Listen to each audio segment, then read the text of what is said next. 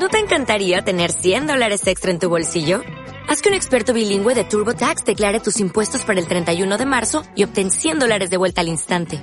Porque no importa cuáles hayan sido tus logros del año pasado, TurboTax hace que cuenten. Obtén 100 dólares de vuelta y tus impuestos con 100% de precisión. Solo con Intuit TurboTax. Debes declarar para el 31 de marzo. Crédito solo aplicable al costo de la presentación federal con TurboTax Full Service. Oferta sujeta a cambios o cancelación en cualquier momento.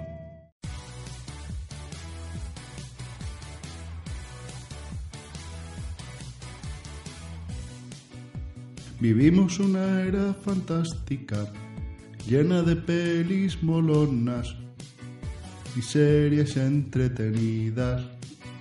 Pero eso no era todo. Grandes programas y dibujitos, música, libros y videojuegos.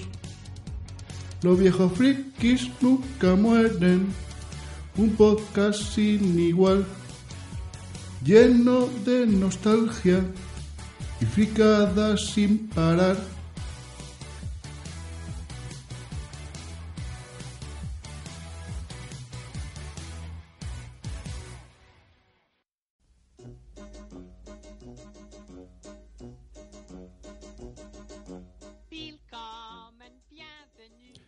Bienvenidos al decimoctavo programa de Los viejos frikis nunca mueren. Estamos otra vez aquí desde el asilo más friki de la poscafera. Y en esta ocasión, en cuando todo esto era campo, quería hablaros de una sitcom de los 90. Se trata de matrimonio con hijos. Y en Te vas a quedar ciego con tanta maquinita, como recientemente he comprado varias aventuras gráficas retro, voy a hablaros de Indiana Jones and the Fight of Atlantis. Además, el fin de pasado fueron las Churapod, a las que tuve la suerte de poder asistir y os contaré cómo lo viví. Así que, antes de escuchar la cuña de la sección, quiero poner un breve anuncio sobre la JPod y empezamos.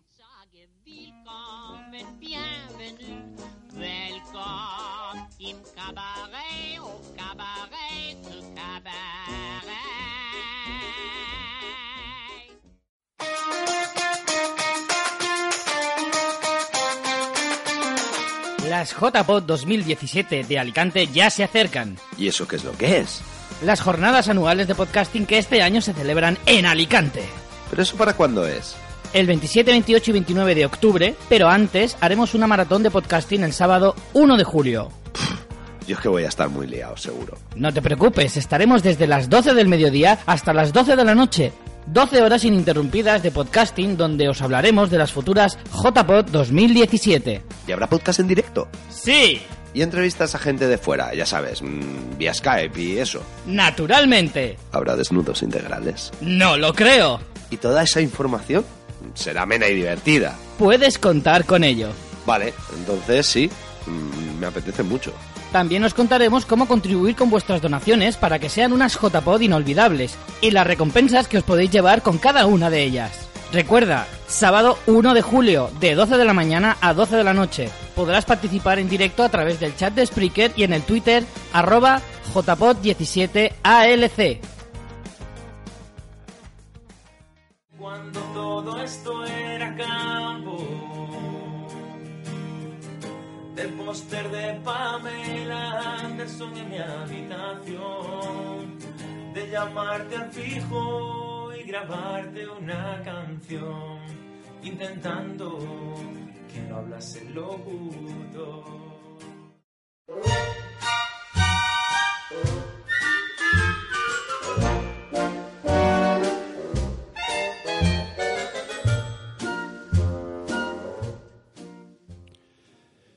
Matrimonio con hijos es una comedia de la Fox.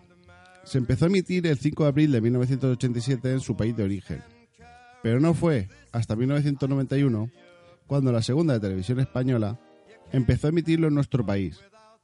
Después, en 1995, la compró Antena 3 y empezó a remitir los capítulos. La serie consta de 263 episodios y estuvo 10 años en el aire. La serie era una sitcom sobre los Bundy, una típica familia disfuncional norteamericana de los 80 que vivía en Chicago. Al Bundy, interpretado por Ed O'Neill, que lo conoceréis de Mother Family por interpretar el, el abuelo. Es un marido que poco le importa a su familia.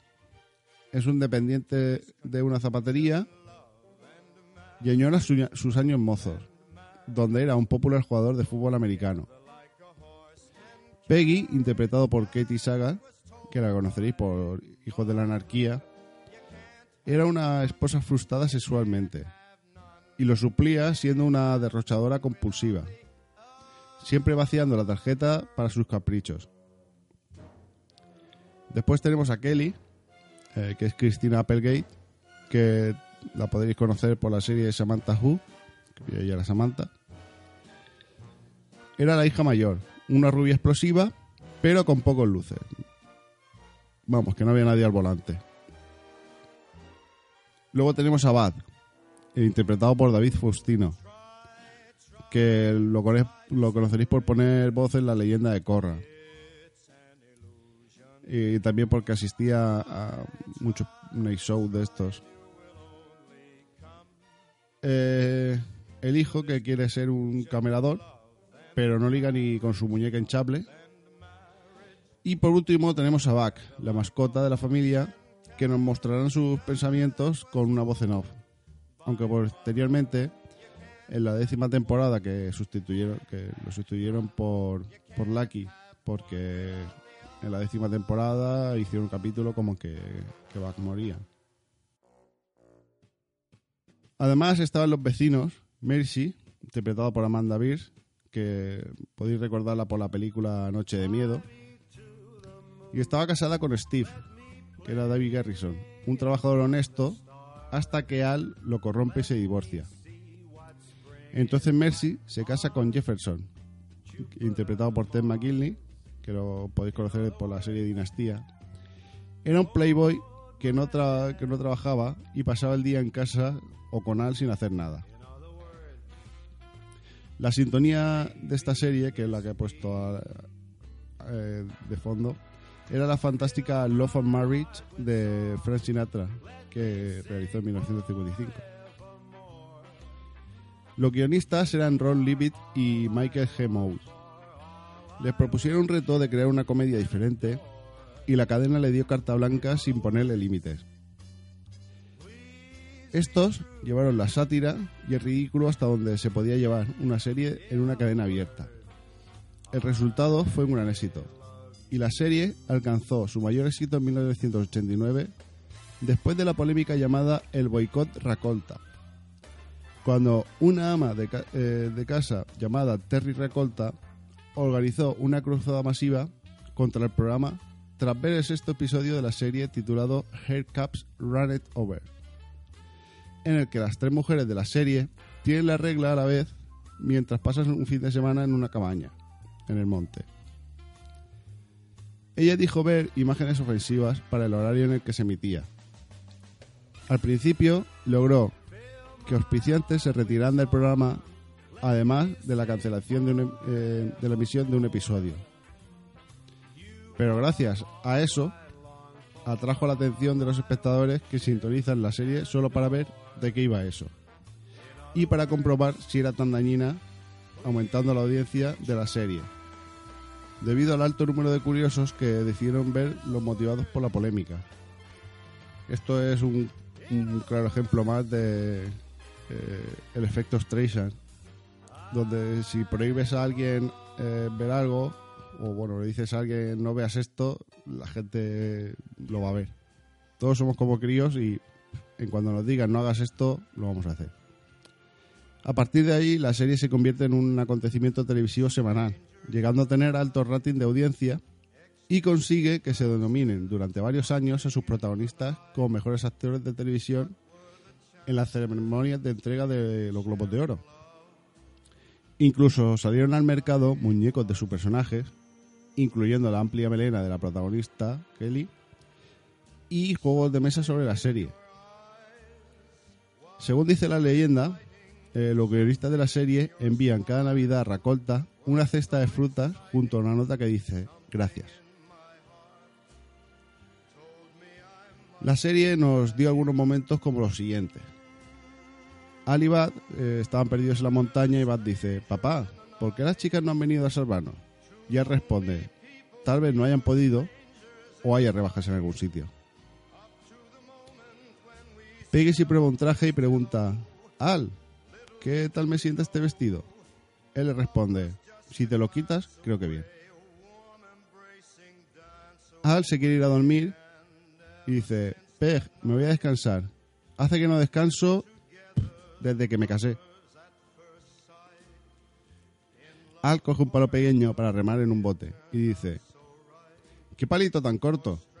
Peg le responde, si me hubieran dado un penique por cada vez que he dicho yo eso. Peg dice, Al, te voy a hacer una encuesta que aparece en esta revista para ver si me quieres. Si te fueras a una isla desierta, te llevarías a tu mujer. Al responde la B. Como veis, tenía un humor sexista que rozaba lo ofensivo, pero dado que lo enfocaban a situaciones casi reales de una familia típica de los 80, todos los que habían vivido esos años lo reconocían y por eso atraía tanto. En mayo de 2006, la entonces joven 4 lanzó la versión española de esa serie, donde los capítulos eran una copia casi exacta de la serie original. La familia, que eran los Camachos, estaban protagonizados por Ginés García, Lilian Caro, Elena de Frutos y Daniel Retuerta. Tuvo buena acogida y a pesar de tener una audiencia como para renovar la serie, no pasó de la primera temporada y algunos capítulos aún duermen en algún cajón de la productora. En Cataluña también tuvo los derechos de emisión y se dobló el catalán. Se emitió por TV3 y también en el extinto canal 300. En Cataluña se conocía como Casats y Anfields, que es la, traducción en catalán de matrimonio con hijos. Eh, comentar que mucha gente, como cuando le he nombrado esta serie, me ha dicho, ¿esta es la del conejo? Pues puntualizar que había una serie que nació a partir de esta, que también emitía en la 2, pero se llamaba Infelices para siempre. Eh, la serie en su momento me parecía desternillante. Tenía un humor sexista, un antihéroe con el que te reías cuando se sentaba frente a la tele y se metía su mano en el paquete. Y fue la madre de otras series del mismo palo, como la anteriormente dicha Infelices para siempre, o incluso Los Simpsons, también de la Fox, que nació a partir de esta serie. La revisión es semi-recomendable, dado que si te gusta el humor basado en la guerra entre sexos, pues sí, los chistes aún siguen haciendo su gracia. Pero si te ocurre todo lo contrario y no te gusta este tipo de humor, no es nada recomendable, porque es lo único que no ha envejecido.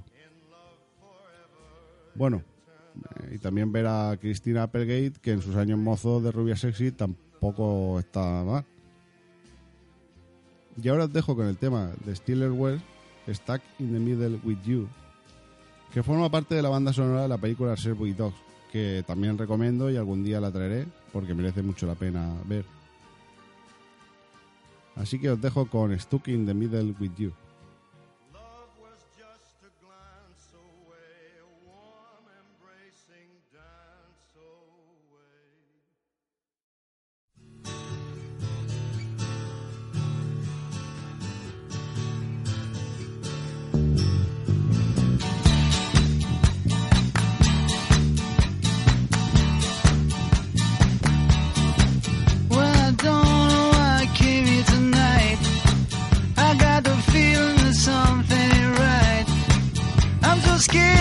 as I fall.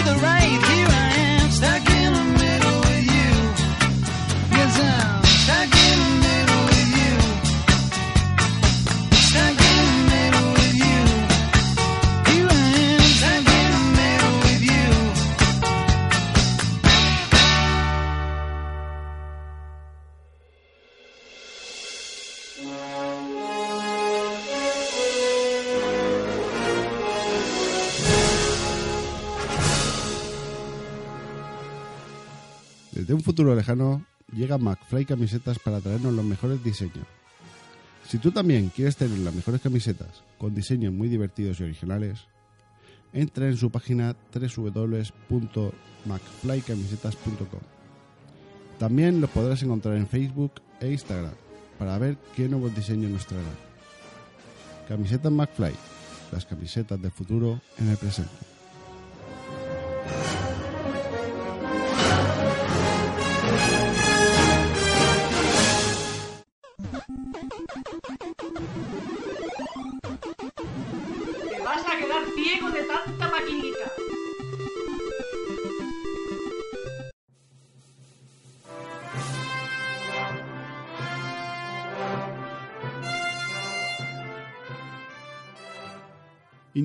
And the Fate of Atlantis. Es la séptima aventura gráfica en usar el motor Scum, que como ya si habéis seguido los anteriores programas, era el motor gráfico que se utilizó para Maniac Mansion, de hecho la- las dos M son de Maniac Mansion, y que fue el que estuvo utilizando para diversas aventuras gráficas LucasArts, que fue su distribuidor en 1992, tras el éxito de la aventura gráfica Indiana Jones y la Última Cruzada, juego de la película homónima.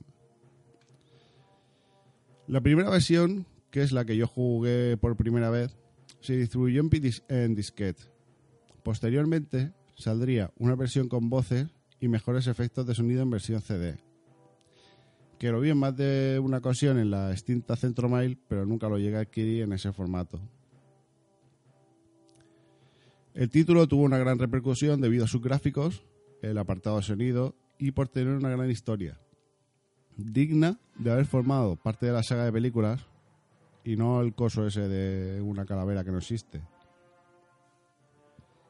La historia se sitúa durante la Segunda Guerra Mundial y se basa en la búsqueda de la ciudad perdida de Atlántida, teniendo, como no puede ser de otra forma, los nazis como enemigos. John se ve envuelto en una nueva historia cuando descubre una reliquia que proviene de la Atlántida. Pero un agente del Tercer Reich se la roba y debe recurrir a Sofía, una antigua compañera que se ha convertido en medio fanática del dios atlante Nur Absal, para conseguir frustrar los planes de los nazis y encontrar la ciudad perdida. El juego tendrá unas 6-7 horas de juego, pero una característica importante es que se pueden elegir distintos caminos. Podemos ir acompañados de Sofía, donde Sofía te ayudará de vez en cuando. Eh, seguir el camino usando solo nuestro ingenio, que será un poquillo más difícil. O seguir usando la fuerza, donde tendrás que pelear con Jones, dándole clic al ratón para que pegue puñetazos. Los escenarios son los mismos, pero las acciones y algunas interacciones cambian, haciendo que tengas tres desenlaces posibles. Cuando acabas el juego, te da una puntuación mm, medida en IQ, que son el coeficiente intelectual de Indiana Jones. Para conseguir la puntuación perfecta de 1000, hay que pasárselo en los tres caminos y resolver todos los puzzles. Durante el juego empezarás en el Barnett College de Nueva York, que es donde está trabajando Indy, y después deberás visitar lugares como Islandia, Tikal, Monte Carlo, Argelia, la isla de Creta y creo que se me olvida alguno. El juego se convirtió en uno de los favoritos de los jugadores. Mm, Yo creo que no hay un gamer viejuner que no conozca este juego. Y tras el éxito del mismo, se lanzó un cómic en cuatro tomos con la, con la trama del videojuego. En 2013, un grupo de aficionados comenzó con un proyecto para realizar un remake del mismo, sin contar con Lucasfilm. En diciembre de 2016, incluso lanzaron una demo de este remake, posiblemente para forzar a Disney y, a el departamento de Lucasfilm a que se pronunciara. En esta demo se podía ver el inicio del juego, pero con unos fondos y personajes en 3D que se veía espectacular. Pero este mismo año, 2017, Lucasfilm le comunicó que no entraba en sus planes ceder la licencia de Indiana Jones y a pesar de que valoraban el trabajo de los aficionados, deberían de dejar el proyecto y borrar todo el contenido subido. pero que seguirían en contacto con ellos por si llegaban a un acuerdo con la marca. Actualmente se puede jugar al juego a través de la fantástica Scum Virtual Machine e incluso puedes jugar en smartphones actuales. Eh, lo puedes adquirir eh, a través de Steam por 1,49€ para lo que te ofrece y las horas de juego que te da. 1,49€ está genial. También lo puedes pillar en GOG, está más caro, a 5,39€. Aunque yo por suerte lo pillé a 1,49€ en GOG por la- las últimas ofertas eh, que tuvieron. De hecho, me pillé una lista que si la queréis ver, la subí eh, al Twitter. Eh, en resumen, sigue siendo muy recomendable si te gustan las aventuras gráficas o Indiana Jones. No tiene los gráficos de hoy en día, pero el juego te va a enganchar y te va a dar más diversión que muchos juegos AAA. Y te invita a rejugarlo de vez en cuando.